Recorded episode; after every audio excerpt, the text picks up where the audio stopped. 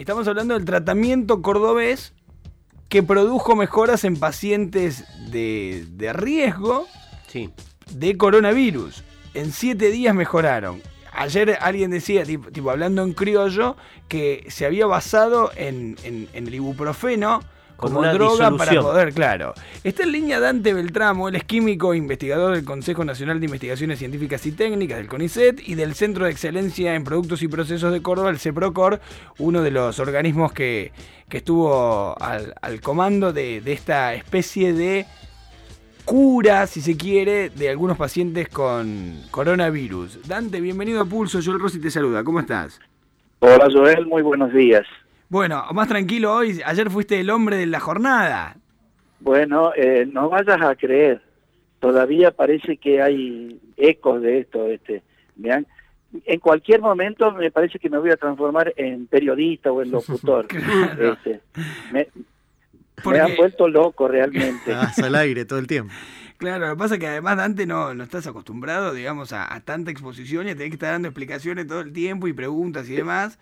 Eh, Imagínate, Joel, yo trabajamos en un laboratorio, en una mesada, eh, estudiando ahí sentaditos todo el día, y de golpe te dicen, tiene que hablar acá, tiene que hablar acá, tiene que hablar acá, tiene que hablar acá. Este, quedás realmente, Claro. imagínate, Dante, loco me han dejado ustedes. Dante, eh, ver, te molestamos poco tiempo entonces, para no... No, pero por pero te consulto. Eh, ¿De qué se trata este tratamiento? ¿Era un tratamiento que vos ya lo venías haciendo para otro tipo de enfermedades como la fibrosis quística, puede ser, o algo derivado de allí?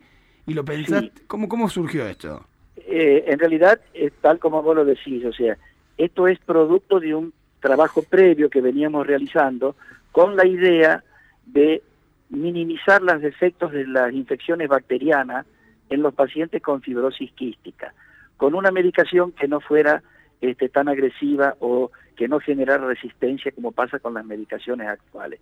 Entonces, buscábamos una molécula que fuera capaz de bajar la carga bacteriana en pacientes con fibrosis. Bien. Mientras estábamos con eso, que es una línea que actualmente continúa, este, la doctora Lacino dice, eh, además de matar las bacterias, esta formulación del llamado, como le decimos nosotros, ibuprofenato eh, hipertónico, dice, tiene capacidad para matar a los virus, y especialmente a los virus envueltos, dentro de los cuales, de esta familia, está el coronavirus. Entonces, este, con ella y con los médicos del grupo, con el doctor García, que viene trabajando con nosotros desde hace años, este, habíamos hecho unas aplicaciones, unos estudios ya previos en animales y hemos tratado a algunos pacientes por compasión, que se le llama, y teníamos unos resultados interesantes, entonces el doctor García dice, este, no, no valdrá la pena tratar de ver si esto lo podemos aplicar a, a esta enfermedad del COVID, que sufren de una patología pulmonar que se puede agravar y lleva a pacientes en casos severos a- hasta la muerte. Claro. Entonces, este, bueno, ahí empezó este, la idea a gestarse, donde rápidamente este, los médicos consiguieron eh, hacer una serie de reuniones con el Ministerio de Salud, que hizo algo espectacular, que fue permitir que se utilice esta terapia experimental con una molécula muy conocida como es el ibuprofeno en esta nueva forma, que ahora es soluble en agua, este, y así se iniciaron este, las terapias o los tratamientos Ahora, con Dante, estos pacientes. En la práctica, ¿el tratamiento en qué consiste? ¿El paciente que toma una pastilla, un jarabe, eh, No. se le inyecta algo? No, no, no, no. Mira, la terapia es, es simple, pero más complejo que esa. Eh, la terapia es, es poner al paciente a nebulizar durante cada durante ocho horas durante todo el tiempo que dura el protocolo. O sea, el paciente se tiene que nebulizar. Este, por eso que al ibuprofeno hay que transformarlo, porque el ibuprofeno es 100% insoluble en agua. Si uno lo pone, el ibuprofeno que compra en la farmacia, lo pone en el agua, se insolubiliza. Nosotros lo que hicimos fue modificarlo para que sea ahora 100% Soluble. soluble en agua. Y ahí lo formulamos de modo tal que tenga las propiedades Y, que cu- expresa y, por en ejemplo, el- en los casos que experimentaron, ¿cuántas, ¿cuántas veces hay que repetir ese tratamiento de 8 horas de nebulización eh, en cada paciente? Como uno no tiene una experiencia previa, eh, pone un tratamiento lo suficientemente largo, dicen los médicos, para cubrirnos. ¿Y qué pasa? Los médicos tienen un protocolo a seguir, que por supuesto ellos son los que ponen el pecho a las balas y van todos los días a ver a estos pacientes, los siguen a diario de acuerdo al protocolo, recogen todos los datos clínicos y entonces van diciendo, bueno, este, bajo la fiebre, bajo el dolor de cabeza, eh, eh, bajo la placa Cuando van bajando los síntomas, exacto, claro. Pero más o menos en qué promedio de días estuvieron con estos pacientes que lograron recuperar. Bueno, la recuperación este, en cuanto a las propiedades fisiológicas ocurre bastante rápido para lo que nosotros esperábamos, en tres o cuatro días está. Y lo que hemos Pero perdón, Dante, entonces, día uno, nebulizaciones ocho horas, día dos, nebulizaciones ocho horas, así cada día, digamos, nada más que eso. No, nada más que eso. Bien. Nada más que eso. Dante. ellos, los médicos lo que ven es una, una mejoría interesante en, en este tipo de pacientes y se continúa el tratamiento y creo, si no recuerdo mal, que ellos dijeron, bueno, al día 6 le vamos a hacer eh, un chequeo, le vamos a testear si está el virus, si también negativizó ahí, además de mejorar los parámetros clínicos. Y bueno, parecería que los resultados dan que sí. claro, esa, es la parte más llamativa, ¿no? Es, como el, título de la noticia. Al, cabo de seis días, eh, el, virus desapareció, o sea, ya no había virus, dio negativo el test del de, hisopado de coronavirus.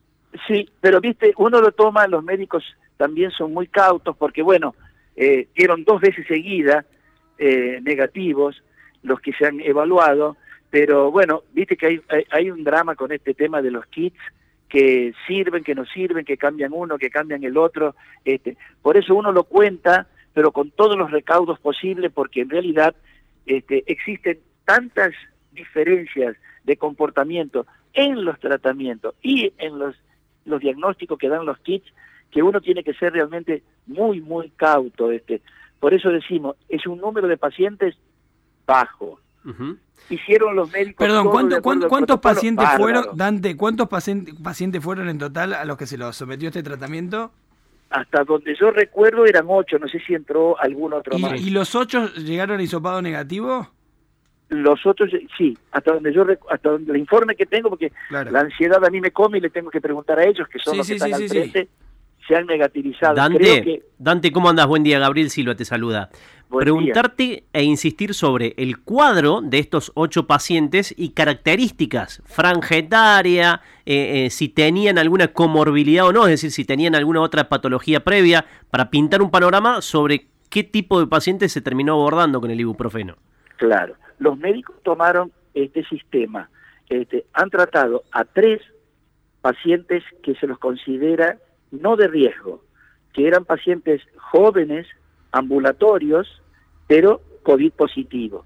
A esos pacientes se los derivó a su casa y se los sometió a la nebulización bajo esos criterios. Tres veces por día, hasta tanto el médico dijera que está bien y que eh, se negativizaba. Eso por un lado. Y por otro lado, se incorporaron al protocolo también pacientes que han sido ya internados de 75, 78 y 80 años en esas edades, no, no la recuerdo exacto, pero que son los llamados pacientes de riesgo, que vienen ya con una comorbilidad dada la edad, con lo cual el tratamiento ahí, este, digamos, se presenta ante una un estado clínico mucho más riesgoso que los pacientes jóvenes.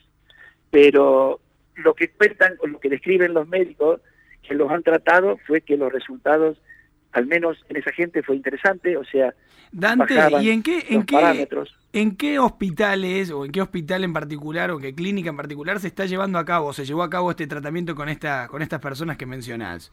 Mira, eh, no se hizo todavía en un hospital público, es una institución privada por ahora. Ah, eh, no sé si corresponde dar el nombre, este, pero la idea es que ahora las instituciones públicas, este, especialmente creo que el destino sería el Hospital San Roque, a partir de que acomoden toda una serie de cosas, según tenemos entendido, derivaría. Claro, porque ahí está, ahí están las, ahí se montó el hospital móvil que, fue inaugurado los otros días. Claro, hasta donde yo recuerdo tienen como un piso, por así decir, destinado para los pacientes que requieran internación por el COVID. Así que bueno. Dante, una, una última consulta. ¿Es costoso este tratamiento? Esa fórmula del ibuprofeno soluble y todo el proceso de nebulización. ¿Es algo costoso? No, yo, yo estimo, yo estimo que no. O sea, en realidad el que maneja esa, esa, esa, esa pregunta es el laboratorio que tiene, compró los derechos de uso y que lo está patentando. Pero no, no me parece que sea una cosa este, cara como puede ser este, el uso de anticuerpos monoclonales o alguna cosa compleja que hay en el mercado. Me parece que es una formulación, si bien y, esta pregunta, esta te pregunta te la hago, eh, eh, digamos ya te, saco de tu cuadro médico y te pongo en tu cuadro más profesional, si se quiere, de experiencia en el rubro. ¿Crees que haber descubierto una fórmula entre, dentro de todo económica, hecha en Córdoba, puede, puede tener asidero en, en, una pandemia de estas características o los grandes laboratorios del mundo no le van a hacer lugar? Con complicidad de los estados, por supuesto. es una pregunta muy capciosa para responder. Mm. Este, es probable, y de hecho ha ocurrido siempre a lo largo de la historia, que cosas que son este, simples o de un acceso más, más fácil que otras cosas bastante más complejas, sean puestas de lado para, para que no la puedan realizar otros laboratorios, digamos que esté al alcance de todo. Muchas veces sabemos, hasta en las películas, la industria farmacéutica a veces se niega a valorizar cosas que ya son de uso conocido y que reformuladas también podrían andar. Pero bueno, eso lo dirá el tiempo, Joel. Eh, uno, uno hace lo que puede dentro de lo que tiene, digamos, y después ya se te escapa todo de las manos. Ojalá funcione. y me imagino que además debe ser un alivio, si esto llega realmente a funcionar, debe ser un alivio enorme por lo menos para el gobierno de Córdoba, para el Ministerio de Salud y demás, saber que por lo menos acá contás con eso, que no es menor. Después si el mundo viró hacia otros lados y los grandes laboratorios hicieron de las suyas y ganaron terreno, por lo menos tener un resguardo eh, a nivel local y nacional. Sí, por supuesto, para nosotros sería una satisfacción de que se haya podido hacer acá y que el gobierno nos haya permitido llevar adelante este ensayo, porque realmente hicieron una cosa insólita, eh, hasta donde yo recuerdo eso no se ha hecho nunca, de dar lo que se llama la autorización para tratamiento compasivo extendido. Eso es para una persona nomás. Claro. Ahora ellos dieron la autorización para que todos aquellos que quieran participar, previo consentimiento informado, puedan ingresar al ensayo y recibir esta medicación. Y ojalá que siga funcionando. Este, son los médicos los que están ahora este, en la primera línea de combate viendo qué está pasando. Dante, te agradecemos muchísimo este contacto, felicitaciones y gracias. Este ya es el nombre de la sociedad, está buenísimo que haya gente como ustedes pensando, laburando nosotros, y pones también sobre la, la CIES otro tema que es la, esto pone al desnudo, esta pandemia lo ha puesto y este tipo de cosas, la importancia de invertir en salud, en desarrollo, la importancia de que el CONICET tenga fondos, la importancia de que el CEPROCOR tenga fondos, porque evidentemente capacidad nos sobra y muchas veces, estoy seguro, muchas cosas no las terminamos desarrollando acá por falta de inversiones, nada más, porque capacidad claramente sobra. Dante, un abrazo gigantesco, gracias a vos y, un abrazo a la familia, que estés muy bien. Bueno, Joel, muchísimas gracias. Un saludo cordial para ustedes. Dante Beltramo, químico investigador del CONICET y también miembro del Centro de Excelencia en Productos y Procesos, que es el CEPROCOR.